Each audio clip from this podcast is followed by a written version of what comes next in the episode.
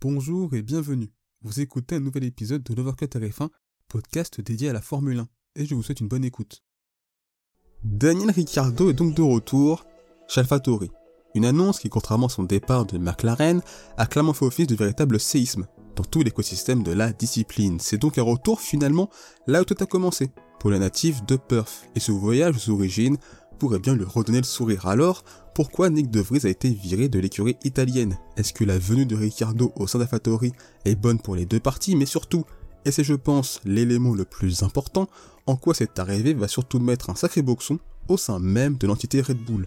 Eh bien on va répondre à toutes ces questions durant cette analyse. Salut les amis, que vous allez tous très bien, et c'est un plaisir de vous retrouver pour une nouvelle analyse pleinement consacrée à l'arrivée de Ricciardo chez.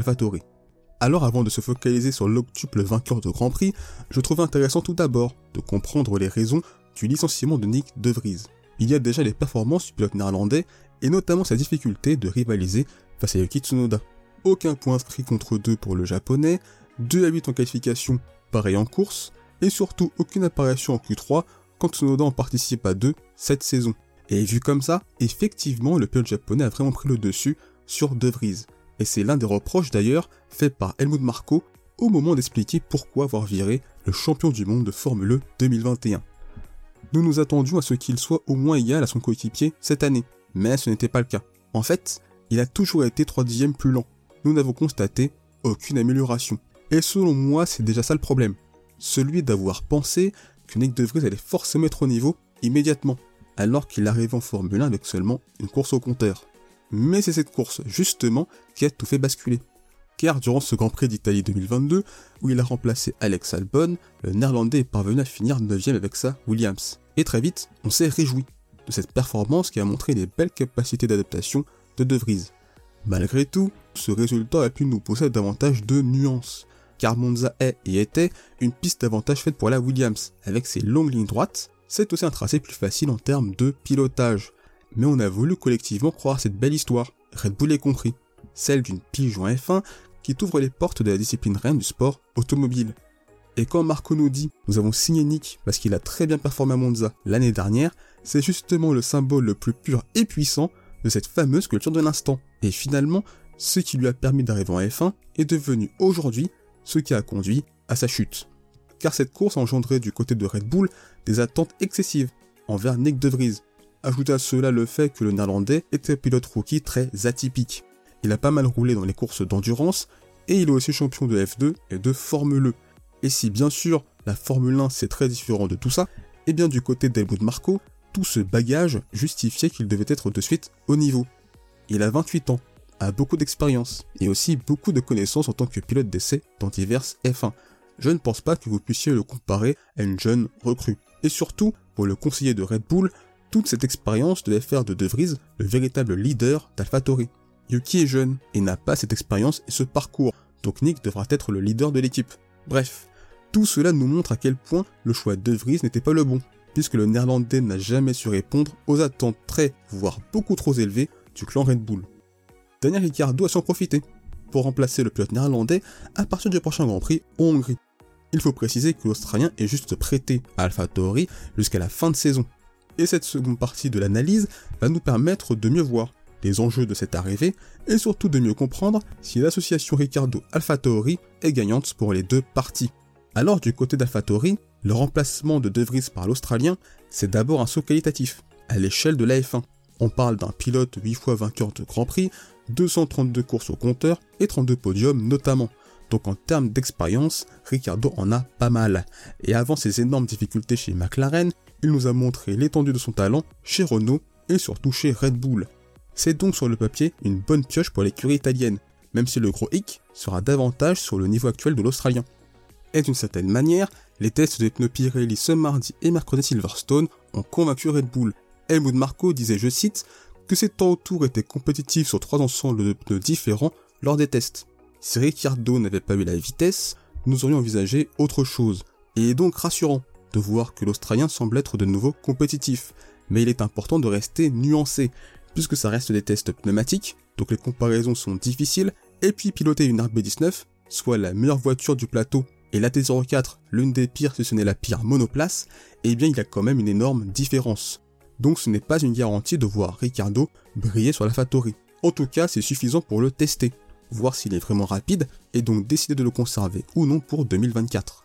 Le départ de De Vries est aussi le symbole d'une écurie en recherche d'un véritable leader et d'un pilote qui incarne le projet d'une écurie, comme Verstappen avec Red Bull ou encore Hamilton avec Mercedes. Et Ricardo, avec son vécu, son talent pur, peut incarner le renouveau du team italien l'an prochain, puisqu'il faut rappeler qu'en 2024, il va y avoir pas mal de restructuration et également un changement de nom.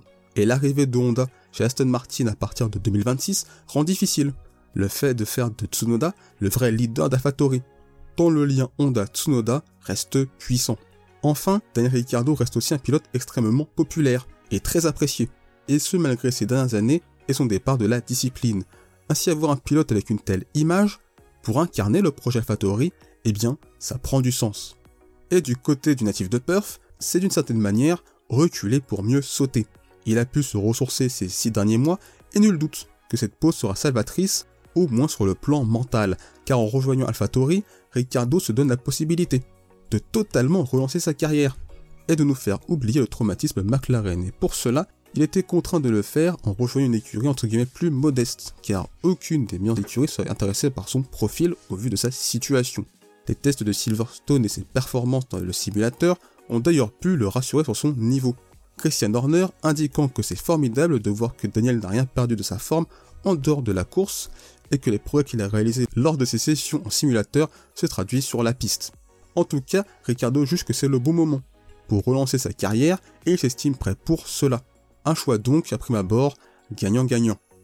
La suite, eh bien il y a le court terme et le long terme. Le court terme d'abord, ce sont les 12 prochains Grands Prix à venir dans cette saison 2023, qui seront l'occasion pour Horner et consorts d'évaluer le niveau de Ricardo, même s'il va lui falloir du temps pour à la fois apprivoiser la T04, mais aussi pour être physiquement au niveau des contraintes imposées par les F1 modernes. C'est pour cette raison que la Hongrie comme première course n'est pas forcément l'idéal pour lui.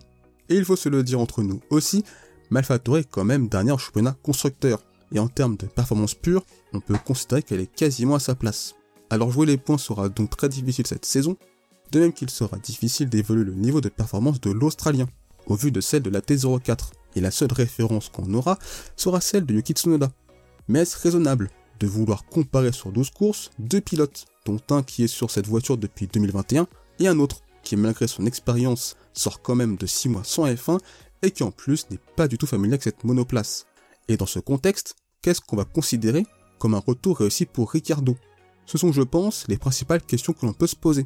Et ça montre, je trouve, la façon très étrange qu'a Red Bull de juger et gérer ses pilotes et on l'a observé à de nombreuses reprises dans le passé.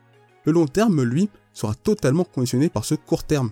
Aux yeux du monde, une demi-saison compliquée confirmera ses difficultés de l'époque McLaren, alors qu'une demi-saison convaincante lui ouvrira les portes définitivement d'Afatori, voire peut-être celle de Red Bull, vu les difficultés actuelles de Sergio Perez.